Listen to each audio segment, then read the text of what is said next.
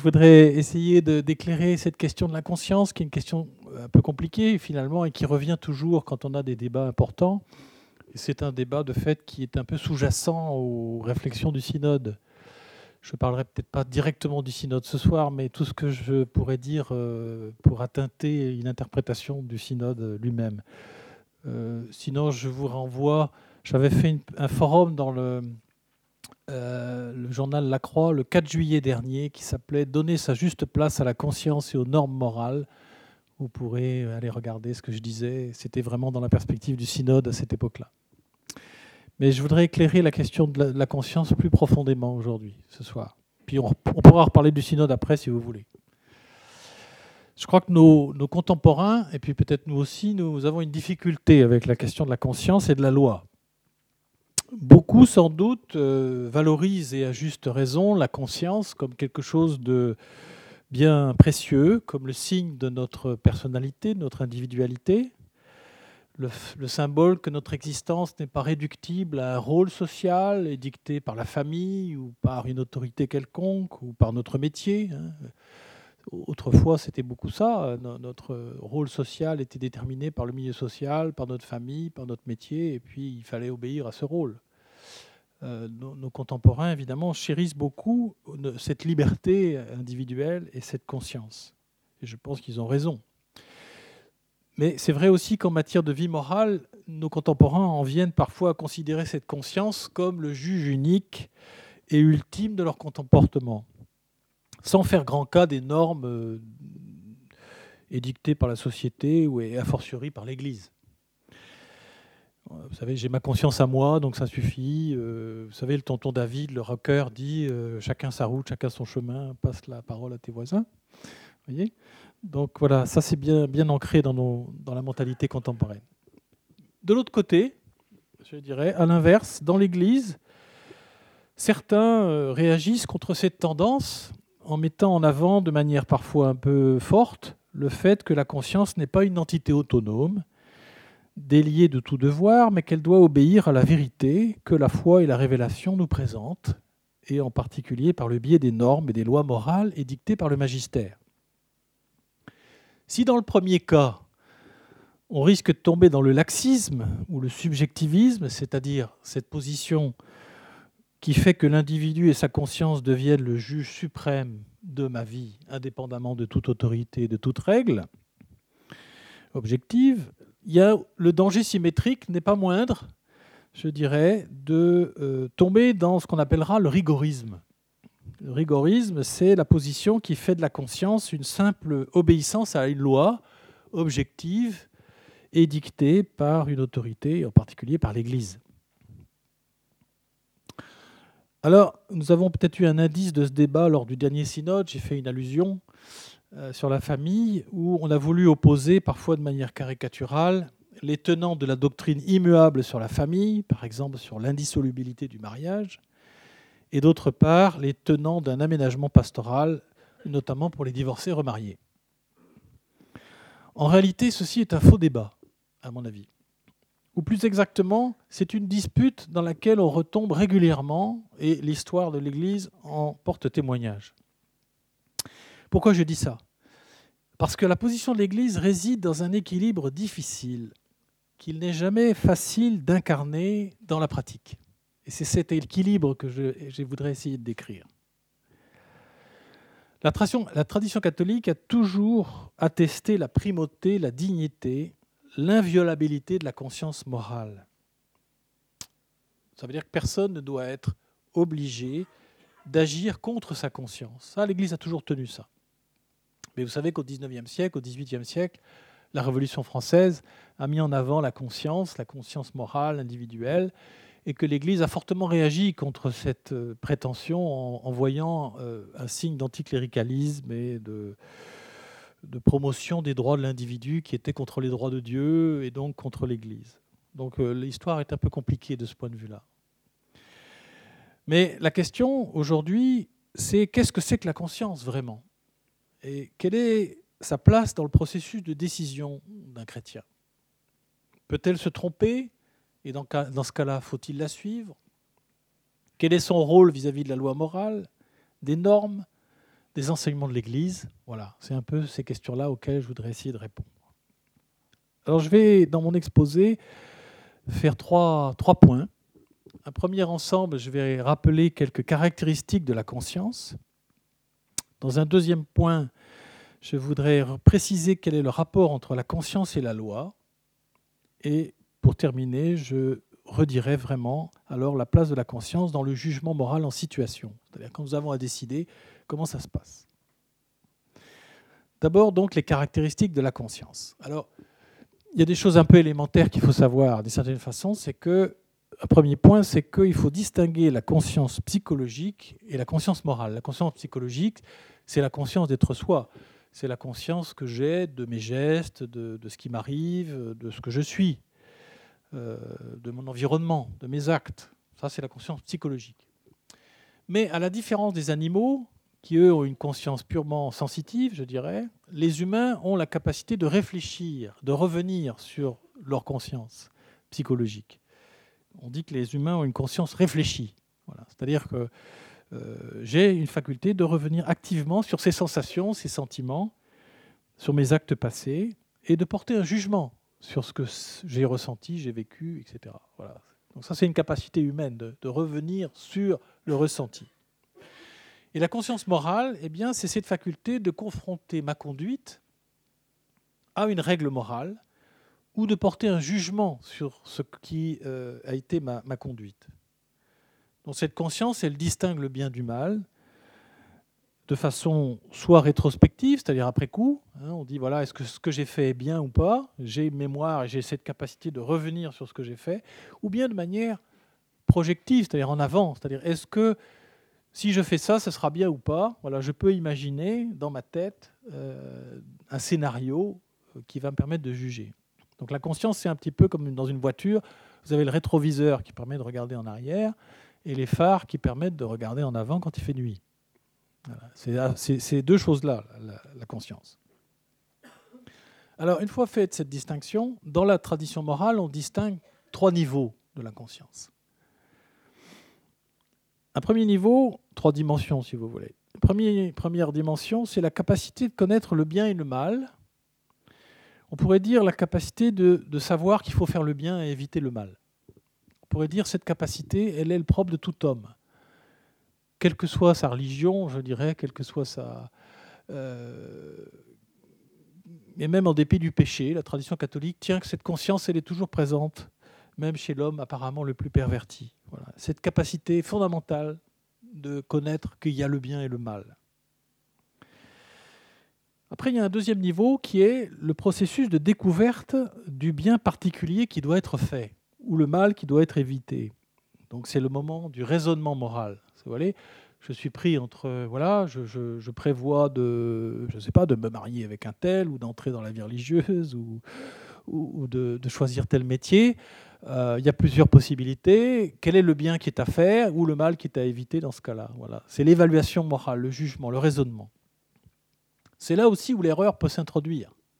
Hein. Donc ce n'est pas un niveau infaillible. Le premier niveau est infaillible, mais le deuxième niveau, lui, n'est pas infaillible. Et dans la tradition, catholique, ce niveau n'est pas euh, lui-même euh, euh, oui, c'est ça. Il n'est pas inaliénable, il n'est pas euh, sans, possibilité d'erreur. Et puis le troisième niveau, c'est le jugement pratique que je pose, la décision. Il y a l'évaluation dans ma tête, quel est le bien à faire, ou les biens qui sont en jeu. Et puis il y a le moment où il faut que je décide. Ça veut dire quelle est la hiérarchie, par exemple, que je fais entre les biens, ou quel est le, mal le plus grand qu'il faut que j'évite. Donc au moment où je décide, ça c'est le troisième niveau.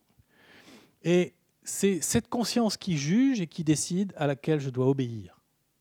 Ça, c'est la tradition catholique nous a toujours dit ça. Donc cette conscience euh, jugeante, cette conscience qui décide, c'est celle qui est claire, qui euh, tranche, qui permet de, de, blâmer ou de louer une action que je vais faire ou une action faite par d'autres éventuellement. C'est très important. Vous voyez que la conscience, du coup, c'est un guide personnel, c'est la boussole personnelle que chacun a et qui permet de décider. Et c'est cette boussole à laquelle je dois obéir. L'Église va dire que le pape Jean-Paul II, dans Veritatis Splendor, dit c'est la norme immédiate de la moralité personnelle. La norme immédiate de la moralité personnelle. Donc là, il n'y a pas de doute, c'est à ça. C'est l'instance suprême, si vous voulez. Alors un autre aspect de la conscience, c'est que c'est ce qui me rend responsable de moi-même et libre devant, une instance supérieure à laquelle je veux euh, obéir en quelque sorte. La conscience, c'est ce qui m'invite à décider personnellement. Hein. Personne ne peut décider à ma place. C'est le signe de ma liberté, cette conscience, évidemment.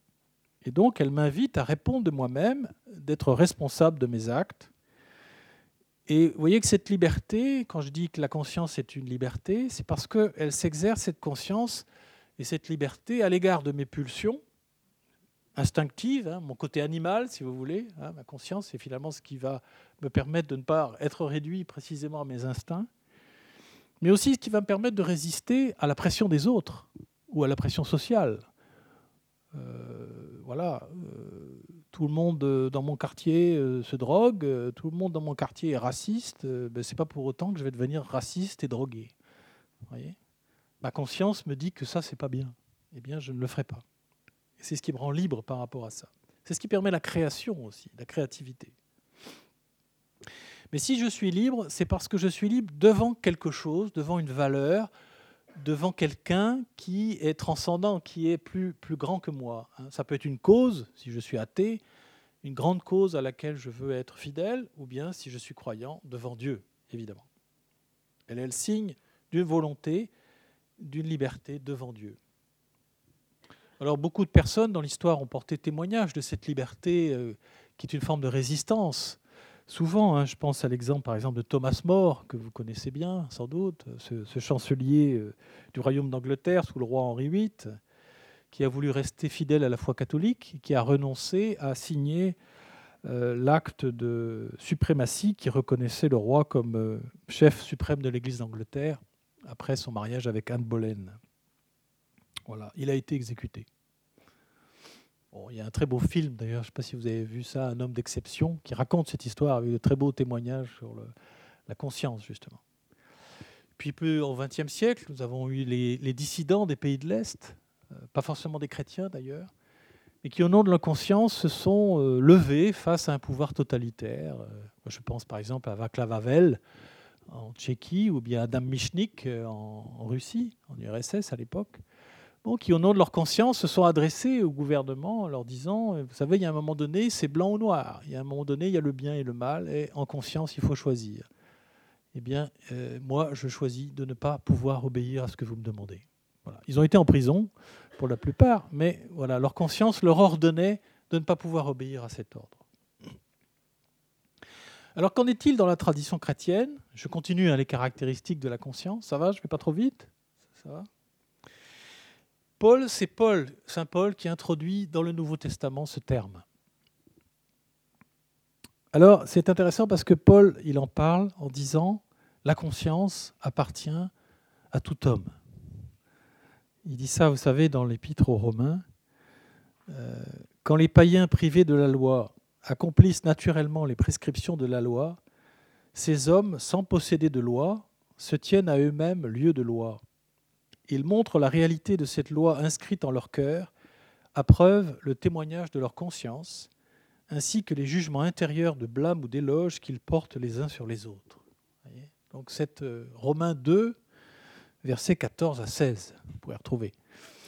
Vous voyez, donc pour Saint Paul, la conscience, c'est aussi ce dont témoigne la, la capacité des païens eux-mêmes, qui n'ont pas la loi, la Torah, de pouvoir juger de ce qui est bien et de ce qui est mal.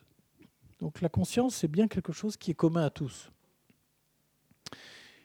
Deuxième caractéristique pour Saint Paul, ce n'est pas quelque chose d'isolé, la, conscience. Ce n'est pas quelque chose d'autarcique euh, qui serait à moi et à moi seul, d'une certaine façon. Elle est toujours en dialogue avec Dieu.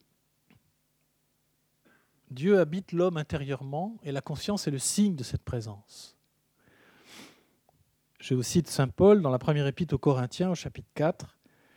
Ma conscience, dit-il, ne me reproche rien, mais je ne suis pas justifié pour longtemps.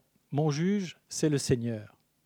Ainsi donc, ne portez pas de jugement prématuré. Vous voyez, ça c'est intéressant. Ne jugez pas de jugement prématuré sur d'autres, parce que c'est Dieu qui juge uniquement. Laissez venir le Seigneur. C'est lui qui éclairera les secrets des ténèbres et rendra manifeste les desseins des cœurs. Et alors chacun recevra de Dieu la louange ou le blâme qui lui revient.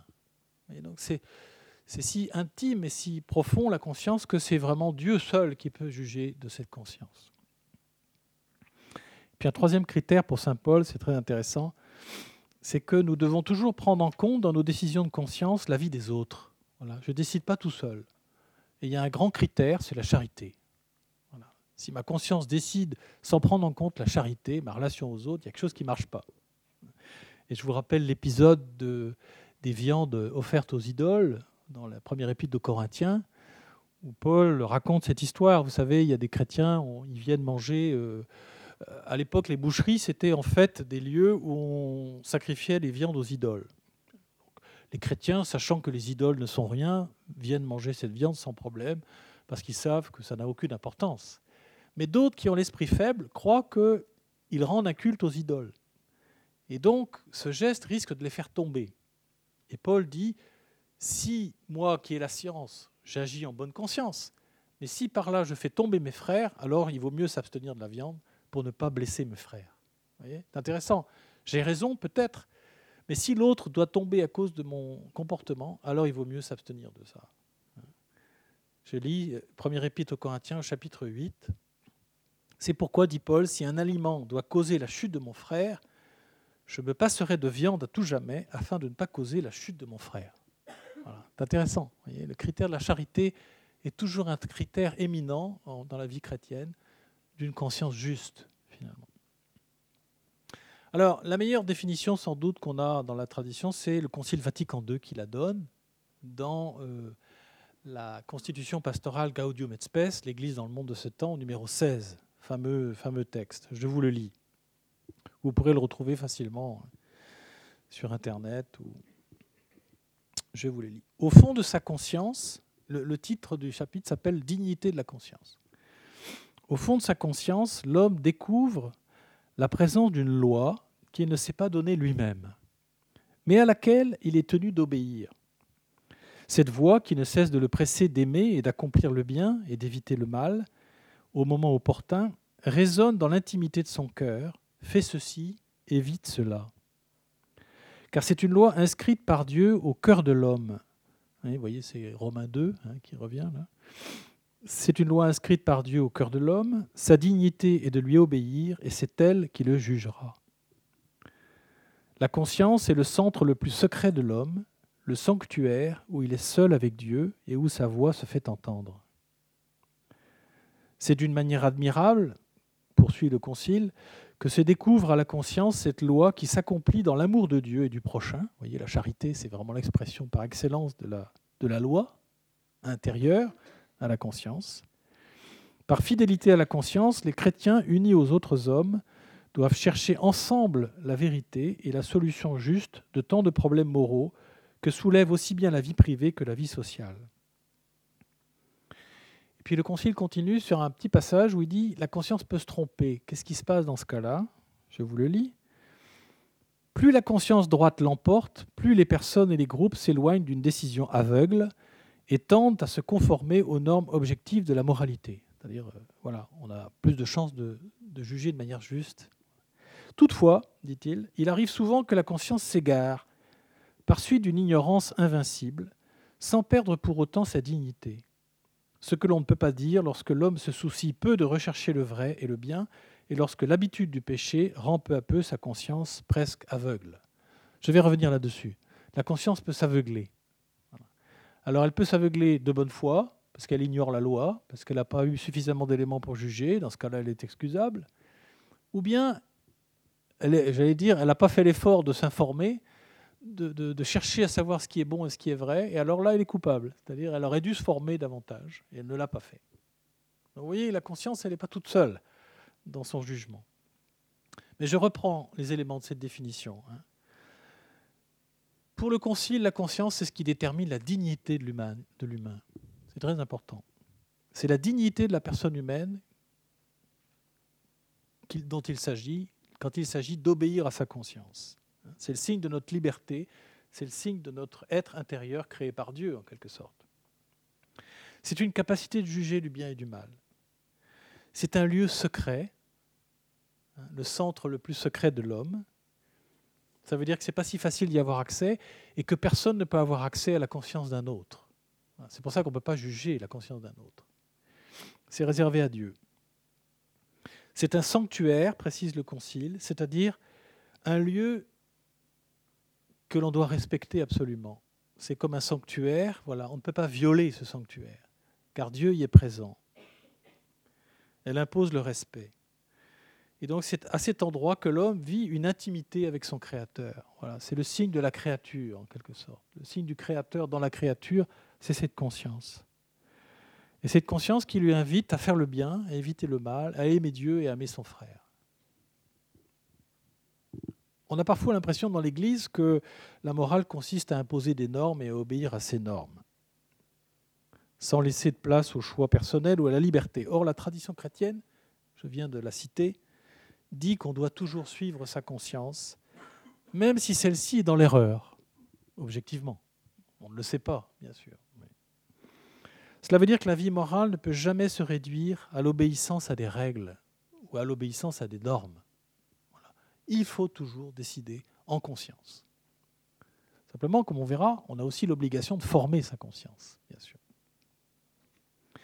Vous avez un deuxième texte intéressant dans Gaudium et Spes qui parle du rôle des laïcs et un autre qui parle du jugement sur la transmission de la vie. Et c'est très intéressant parce que ces deux textes parlent du rôle de la conscience dans la vie quotidienne des chrétiens. Je cite quelques paragraphes simplement, mais je vous renvoie au numéro 43 et 50. Vous allez voir, si vous avez la curiosité d'aller voir, ce sont des textes trop peu connus. C'est à leur conscience préalablement formée, dit le Concile, qu'il convient d'inscrire, à leur conscience les laïcs, qu'il leur convient d'inscrire la loi divine dans la cité terrestre. Rien que ça. Inscrire la loi divine, incarner la loi divine dans la vie de tous les jours, ça passe par le jugement de leur conscience formée. En ce qui concerne la paternité responsable, donc la détermination du nombre d'enfants, le paragraphe 50, qui n'entre pas dans les détails des moyens de contraception, mais euh, donne des principes généraux, dit Ce jugement du nombre d'enfants, ce sont en dernier ressort les époux eux-mêmes qui doivent l'arrêter devant Dieu dans leur manière d'agir, que les époux chrétiens sachent bien qu'ils ne peuvent pas se conduire à leur guise, mais qu'ils ont l'obligation de toujours suivre leur conscience, une conscience qui doit se conformer à la loi divine, et qu'ils demeurent dociles au magistère de l'Église, interprète autorisé de cette loi à la lumière de l'Évangile. Vous voyez qu'il y a deux choses dans cette phrase, hein, qui est un équilibre subtil. Il y a une exigence de conformité à la loi divine. Bon, ça veut dire que l'Église va donner des indications normatives on a aussi une obligation de docilité au magistère qui interprète cette loi divine, qui va donner des indications. Mais surtout, il s'agit de suivre et d'obéir à sa conscience en dernier ressort. Donc ça, c'est très important. La conscience est toujours le dernier mot.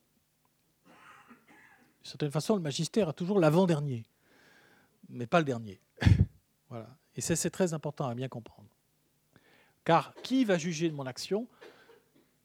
C'est en conscience qu'elle doit être jugée. Et personne n'est à ma place pour décider, dans une situation donnée, qu'est-ce qui va être le meilleur. La loi va me donner des indications normatives, mais c'est à moi de juger si cette loi s'applique ou non, si cette loi est la meilleure, s'il n'y a pas d'autres lois qui rentrent en concurrence, etc. Je vais revenir là-dessus.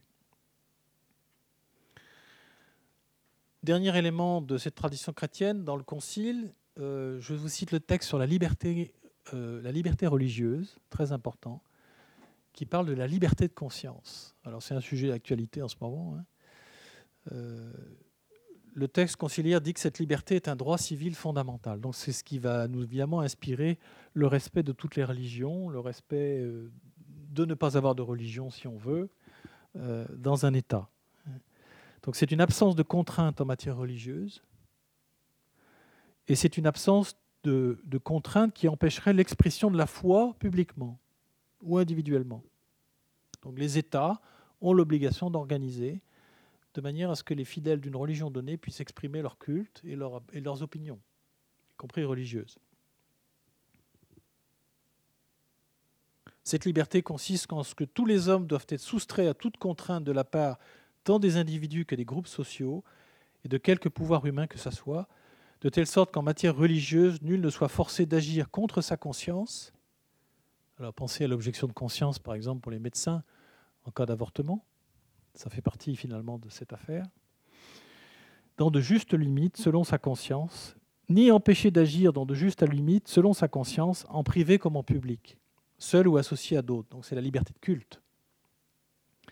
Il déclare en doute que le droit à la liberté religieuse a son fondement dans la dignité même de la personne humaine, telle que l'on fait connaître la parole de Dieu et la raison elle-même. Voyez, à nouveau ce lien entre liberté de conscience et dignité de la personne humaine. Ça, c'est très important pour le Concile. Ça va jusque-là? Je continue? J'en arrive au deuxième point, qui est donc la...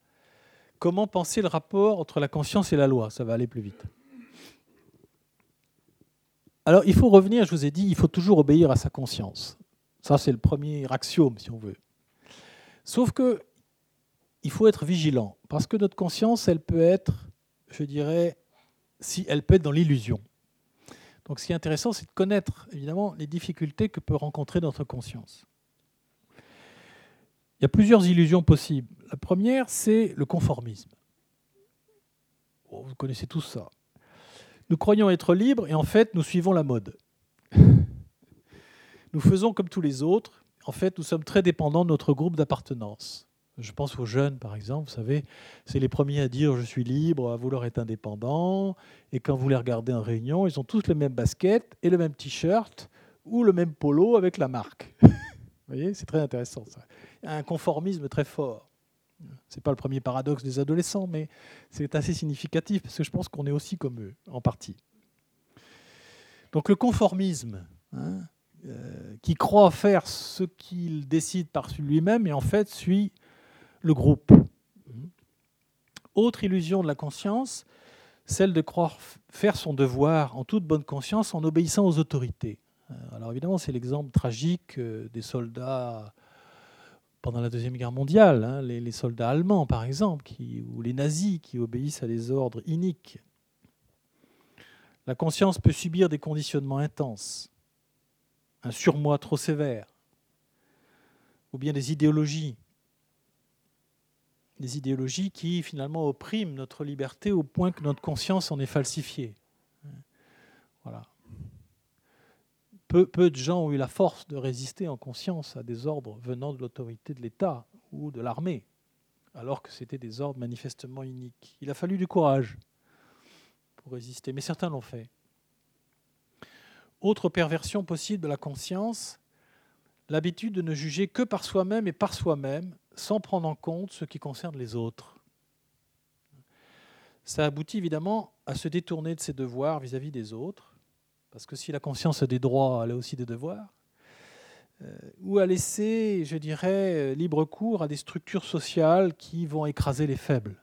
Finalement, je suis complice euh, en, ne pensant qu'à moi d'une certaine façon, ou en ne voulant décider qu'en fonction de ma petite personne, euh, je vais finalement contribuer à un mal plus grand.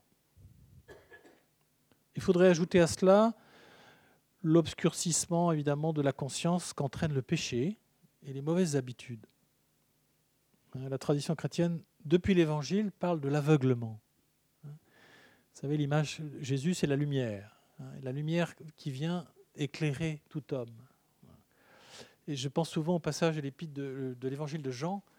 Euh, vous savez, l'épisode de l'aveugle-né. Euh, l'aveugle-né, il est aveugle, et puis Jésus le guérit, puis peu à peu, il va confesser le Christ, euh, Jésus comme Christ. Et à l'inverse, les pharisiens critiquent en disant mais cet homme ne, peut pas être saint puisqu'il vient de violer le sabbat, etc. Et, Jésus s'adresse aux pharisiens à la fin en disant vous dites, vous voyez, votre péché demeure. Là, vous êtes dans l'illusion. Vous, croyez voir et en fait vous ne voyez rien. Cet aveuglement euh, est dénoncé aussi par Jésus. D'où la nécessité d'éclairer sa conscience, précisément notre conscience peut être obscurcie. Euh, jamais complètement jusqu'au bout, hein, puisque j'ai dit qu'il reste toujours cette notion de bien et mal, malgré tout, mais on peut être falsifié, obscurci dans sa conscience. D'où il a nécessité d'éclairer sa conscience. Alors comment on fait? Eh bien, on éclaire sa conscience avec les lumières de la culture d'abord, des lois, et du dialogue avec les autres, et puis aussi des enseignements de l'Église, bien sûr. Nous avons le devoir d'éclairer notre conscience et de la faire grandir. Et parce que nous sommes tenus d'être responsables de, la santé de notre conscience, de la croissance de notre conscience. La croissance n'est pas, je dirais, une lumière intérieure euh, comme ça qui tombe d'en haut d'un coup. C'est pas une intuition euh, permanente, c'est pas non plus donné d'avance. C'est quelque chose que nous devons acquérir, quelque chose qu'il nous faut travailler. On pourrait dire ce à quoi il faut naître. Il faut former notre propre jugement. Alors, on le sait, ça commence à l'enfance. Hein. si vous regardez comment ça marche, la, naissance de la conscience d'un humain, euh, eh bien, c'est l'importance des interdits fondateurs, hein, les interdits fondamentaux, qui font entrer l'enfant dans l'humanité. Un petit enfant, quand il naît, il, dévore sa mère, hein, au sens strict d'ailleurs. Donc pour qu'il rentre en relation avec les autres et qu'il cesse, d'accaparer sa mère d'une manière complètement narcissique, il faut une loi qui s'interpose entre lui et sa mère, la loi du père, dit-on. Et cette loi va le détacher de sa mère et lui dire, ta mère n'est pas ta propriété.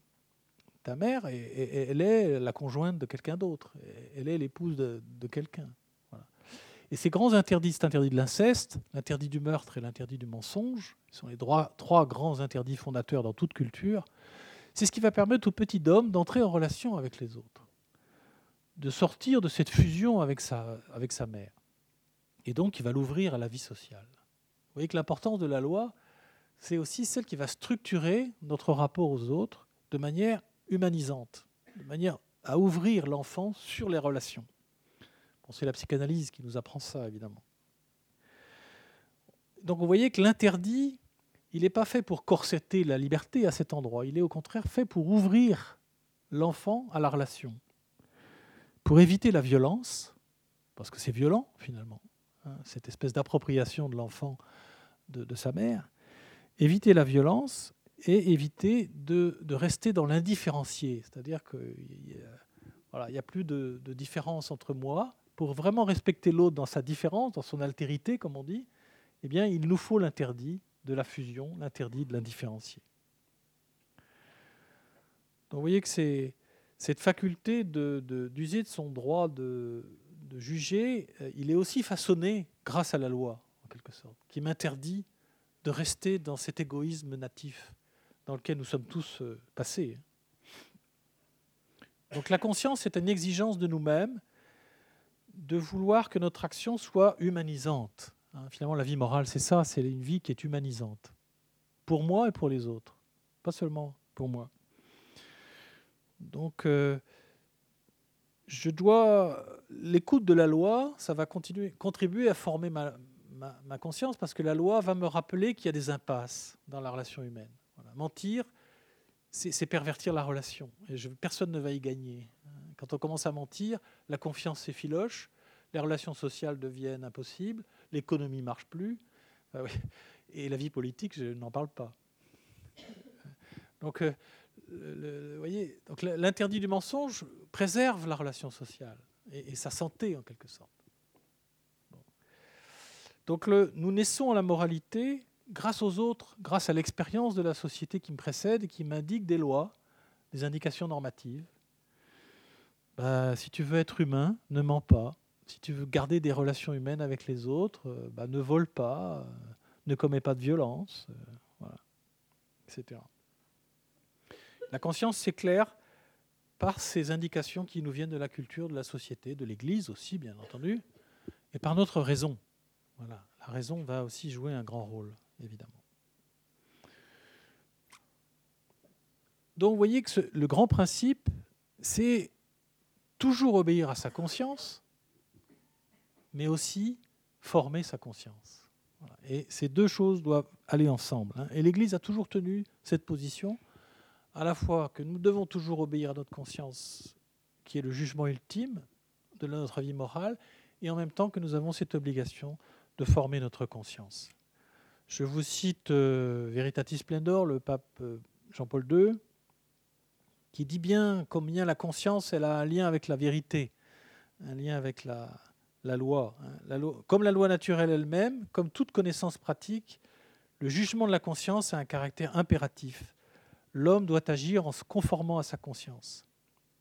Si l'homme agit contre ce jugement, ou si par défaut de certitude sur la justesse ou la bonté d'un acte déterminé, il l'accomplit, il est condamné par sa conscience, qui est la norme immédiate de la moralité personnelle. Il y insiste. Donc c'est vraiment ça qui est la norme. Mais il rajoute aussitôt la dignité de cette instance rationnelle et l'autorité de sa voix, donc la valeur de son jugement, découle aussi de la vérité sur le bien et sur le mal moral, qu'il est appelé à entendre et à exprimer. Donc la conscience, elle entend aussi une voix en elle, qui est aussi le fruit de tous ces conseils dont je vous ai parlé tout à l'heure. La voix, finalement, de ceux qui nous ont précédés, que ce soit dans la société ou dans l'Église.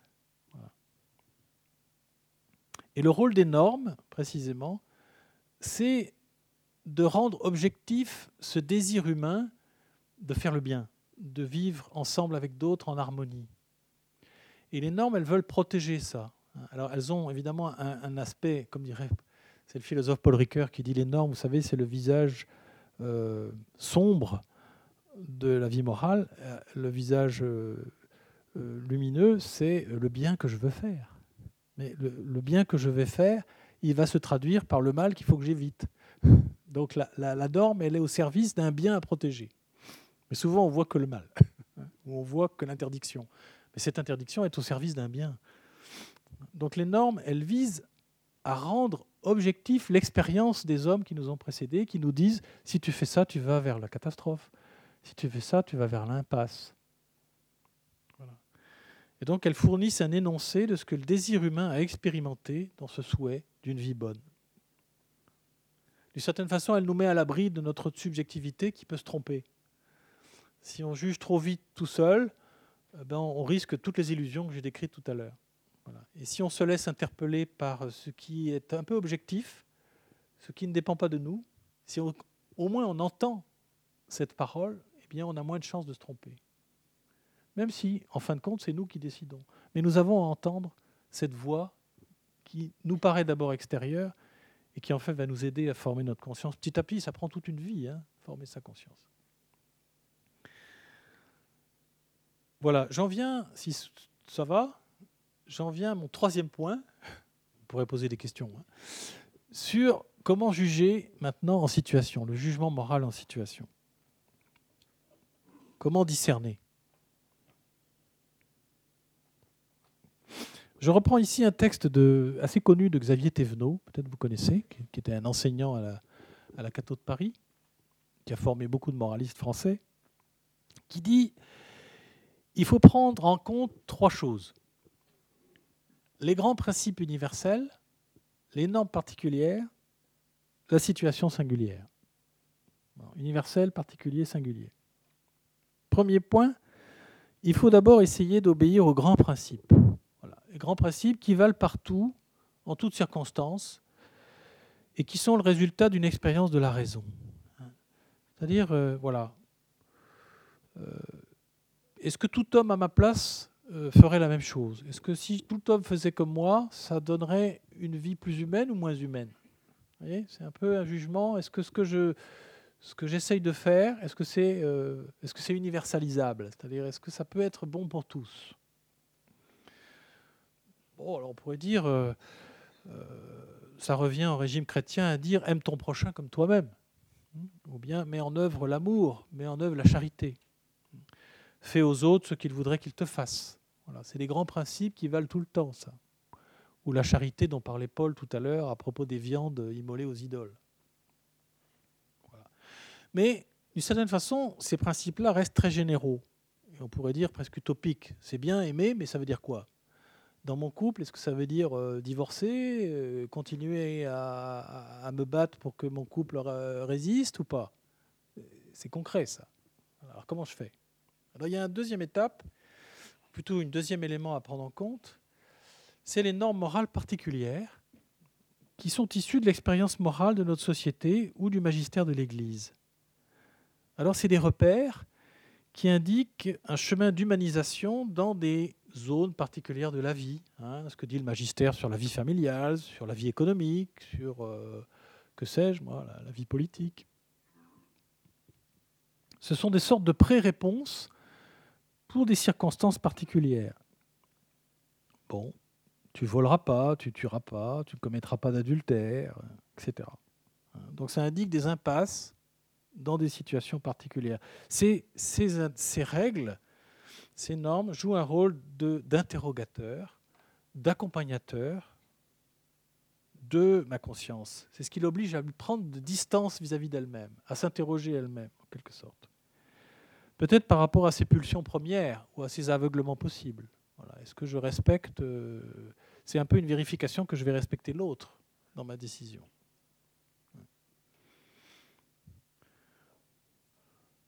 Mais ça ne suffit pas. Il y a encore un troisième niveau, parce que ces règles particulières, elles sont toujours faites par les hommes. Elles dépendent en grande partie des connaissances qu'on a à une époque donnée. Elles sont toujours historiques et elles peuvent être révisables. Euh, vous savez, au, au Moyen Âge, l'Église disait, c'est un péché très grave de commettre un acte sexuel avec une femme enceinte parce qu'on pensait à l'époque que le sperme euh, tuait l'embryon. Donc c'est une norme morale qui dépend d'une connaissance scientifique obsolète, évidemment. Et on a abandonné cette norme, évidemment. Mais c'est pour vous dire que les normes sont toujours historiques. alors, il y en a qui résistent euh, à toutes les révisions, mais il y en a qui peuvent être révisées. Forcément, une norme, c'est toujours le fruit d'une histoire et d'un jugement à un moment donné. Et puis le troisième élément, c'est que la vie morale ne se réduit pas à l'obéissance aux normes ni aux lois, et il s'agit pour la conscience de décider en tenant compte d'une troisième dimension qui est la situation singulière et unique dans laquelle je suis placé. Si je suis médecin, je ne soigne pas les gens en général, je soigne, je telle personne. C'est toujours singulier. Et si je dois décider, est-ce que, je ne sais pas, est-ce que je dois suivre le mouvement de grève de mes camarades ou pas? Est-ce que je dois me séparer de mon conjoint ou pas? Est-ce que je dois euh, voilà, décider d'avoir un enfant ou pas Etc. Mais c'est concret et c'est précis et c'est situé dans l'histoire.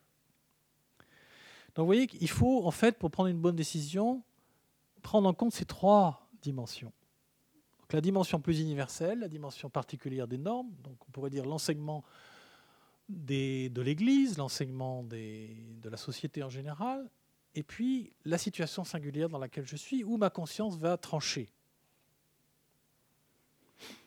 Si je prends l'exemple de la régulation des naissances, sujet chaud, évidemment, un peu compliqué parfois.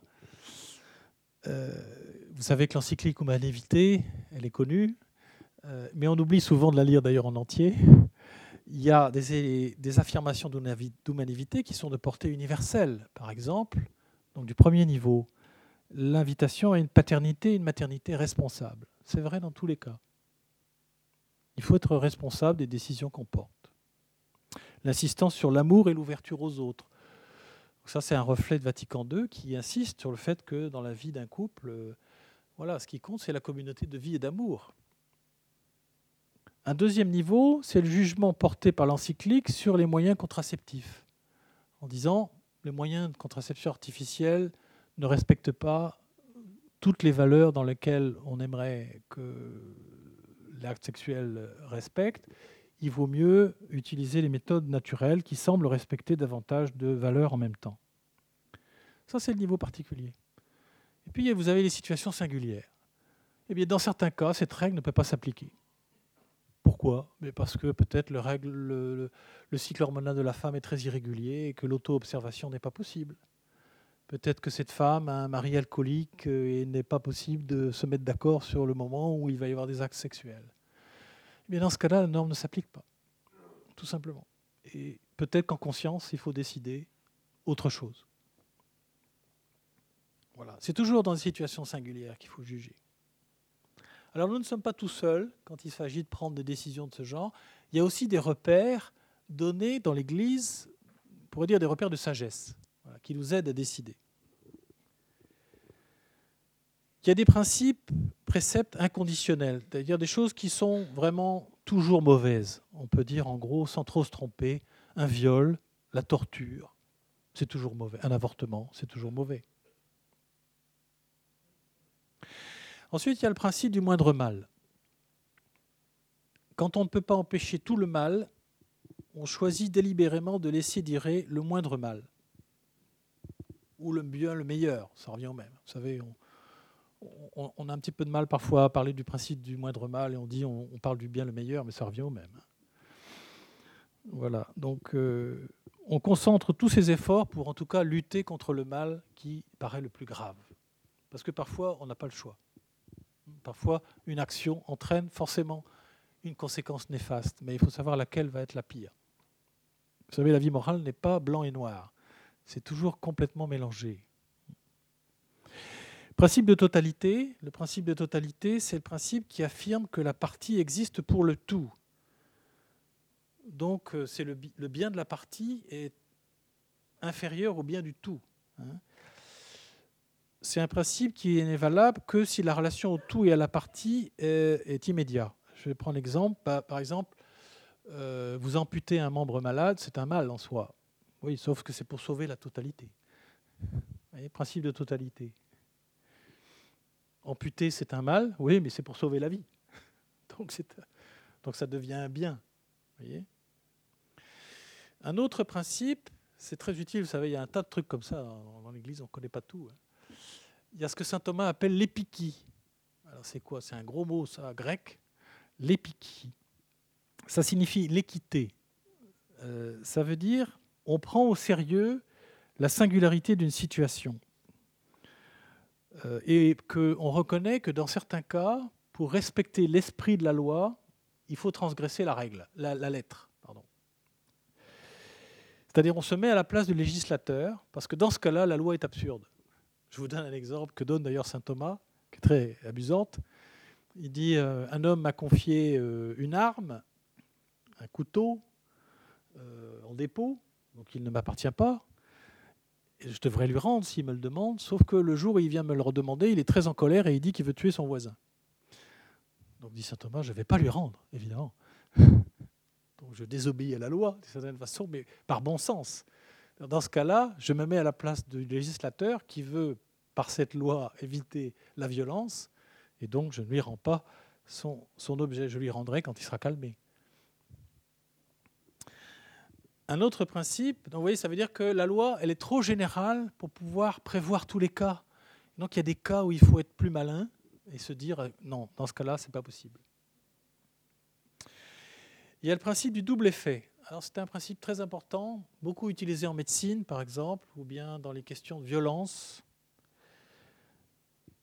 ça consiste à éclairer des situations où une action produit à la fois une action bonne et une action mauvaise, un effet bon et un effet mauvais. Par exemple, des situations économiques ou des situations sociales ou des situations de guerre. Le mal provoqué en cherchant à éviter un mal ou à obtenir un bien est aperçu ou justifié, tolérable à quatre conditions. Je vous donne ces quatre conditions l'acte dont résulte le mal est en soi bon ou indifférent. Donc je veux poser un acte, en soi cet acte n'est pas mauvais. Deuxièmement, mon intention est bonne. C'est-à-dire je veux vraiment euh, éviter un effet mauvais. Troisième condition, l'effet mauvais est immédiat, disons il est dans le même rapport de causalité que l'effet bon. C'est-à-dire je ne pose pas un effet mauvais en vue d'un effet bon. Non, les deux sont simultanés. Sinon, la fin justifie les moyens, vous voyez euh, Donc non, ce n'est pas, pas successif, c'est simultané. Le même acte provoque un effet bon et un effet mauvais. Et troisième, quatrième, dernière raison, la plus importante, il doit y avoir un motif proportionnellement grave pour laisser cet effet mauvais se produire.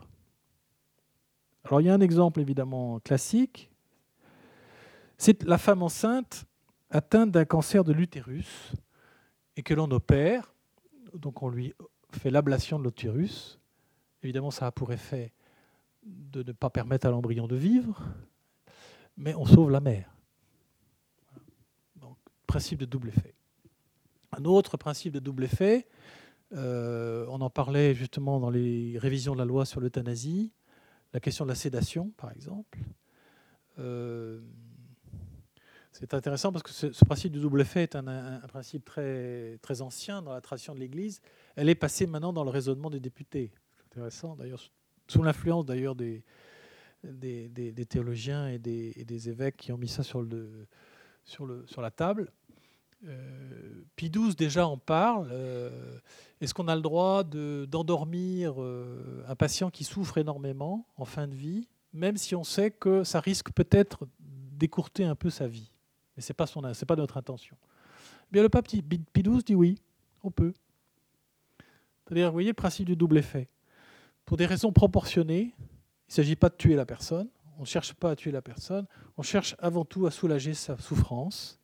Et ça, c'est très important pour lui, parce que c'est aussi ce qui va lui permettre de vivre peut-être une bonne relation à Dieu en fin de vie, une bonne relation avec ses proches. Peut-être ça va raccourcir un peu sa vie, mais c'est possible, mais c'est voilà. Eh bien, proportionnellement, on considère qu'on peut le faire. Voilà. Alors, évidemment, il faut être très euh, attentif parce que ça peut détourner ce principe du double effet, mais il faut bien juger de la proportion des choses. Voilà. Est-ce qu'il faut faire une opération en fin de vie, sachant qu'une personne atteinte d'un cancer irrémédiable euh, va euh, décéder dans les mois ou les semaines qui viennent? Est-ce qu'il faut faire vraiment un ce qu'on appelle l'acharnement thérapeutique, c'est-à-dire une dernière opération que les médecins veulent à tout prix faire parce que, disent-ils, euh, voilà, on a peut-être encore un peu une possibilité d'améliorer. Et on est en droit de dire non. Proportionnellement, on va pas. Ce qu'on va, disons, la dégradation de la relation que ça va entraîner ne vaut pas la peine par rapport à, au bienfait possible de cette opération. C'est ce qu'on appelle les moyens disproportionnés c'est très important dans le jugement, dans euh, l'acharnement thérapeutique. Ce sont justement, c'est quand les soins deviennent disproportionnés par rapport aux bénéfices attendus. Donc, vous voyez, pour, euh, j'allais dire, pour, euh, pour résumer ce que je, mon propos, la conscience, elle a une structure double en quelque sorte. Elle a une tension intérieure constitutive c'est à la fois le jugement personnel, le plus personnel, et en même temps, c'est une ouverture à autre chose qu'elle-même, une ouverture à la vérité, une ouverture au bien, que je ne juge pas forcément tout seul, que je ne juge pas moi-même. Il y a une obligation de la vérité, il y a une obligation de la conscience à rechercher la vérité, à écouter la vérité, à écouter l'autre. Donc vous voyez que la, conscience, c'est voilà, à la fois rechercher la vérité, et je ne l'ai pas moi-même, je dois la chercher avec d'autres, dit le Concile, et en même temps obéir à cette conscience. Voilà. Il faut éviter deux pièges. éviter le laxisme, c'est-à-dire, oh, c'est ma conscience à moi, je décide tout seul. ça, évidemment, c'est pas juste, parce que ça, ça ne fait pas droit justement à cette écoute de la vérité. Mais il faut éviter aussi le légalisme ou le rigorisme, qui est euh, le, danger symétrique, c'est-à-dire Ah, l'autorité a dit ça, donc il faut le faire. Non, ça c'est du rigorisme. Il faut que ça passe par le jugement de ma conscience. La loi et la liberté sont toujours à articuler ensemble. Dans la majorité des cas, ça va, ça va bien. Il y a des cas où il y a des conflits. Alors bien sûr, il y a une actualité de ce débat. J'en reviens finalement euh, au synode sur la famille dans ma conclusion. Parce que la position des uns, alors bon, la presse a un peu caricaturé les choses en disant il y a deux camps, vous savez, il y a, les tenants euh, de, comment dire ça, de, l'intangibilité de la doctrine qu'il faut absolument pas changer, et puis il y a les tenants des arrangements pastoraux. Mais en fait, la position des uns et des autres dépend en partie de la confiance qu'on fait ou non à la conscience des chrétiens. de la conception de la liberté et de son rapport à la vérité. Certains voudraient que la conscience ne soit qu'une instance d'obéissance à la loi objective édictée par l'Église. Par exemple, les actes sexuels utilisant la contraception chimique sont toujours intrinsèquement mauvais. ce serait la position, je dirais, doctrinale. Mais d'autres sont accusés à tort de laxisme parce qu'ils considèrent que la conscience doit toujours porter un jugement sur la validité de la loi dans des circonstances singulières. Alors, je pense que c'est faux de dire qu'ils sont laxistes. Je pense que c'est au contraire la position qui respecte la conscience. Et comme le suggère le pape François, nous risquons trop souvent d'être les gardiens de la rigueur attristante de la loi plutôt que les messagers de la joie du pardon. Un pardon donné toujours gratuitement. Cette joie du pardon n'annule pas la gravité du péché, mais elle en révèle, au contraire la profondeur, son absurdité. Je dirais, dans tous les cas, il s'agit d'éviter soit de tomber dans la tentation de se protéger par le recours à une loi que me dit l'Église ou me dit quelle qu'elle soit l'autorité qu'elle soit. Ça, c'est une protection que je me donne en quelque sorte. Ça m'évite de juger moi-même. Mais aussi de résister à la tentation de faire de ma petite opinion la norme absolue. Voilà. Alors c'est dans, cet équilibre-là qu'il faut essayer de juger par soi-même. Merci de votre attention.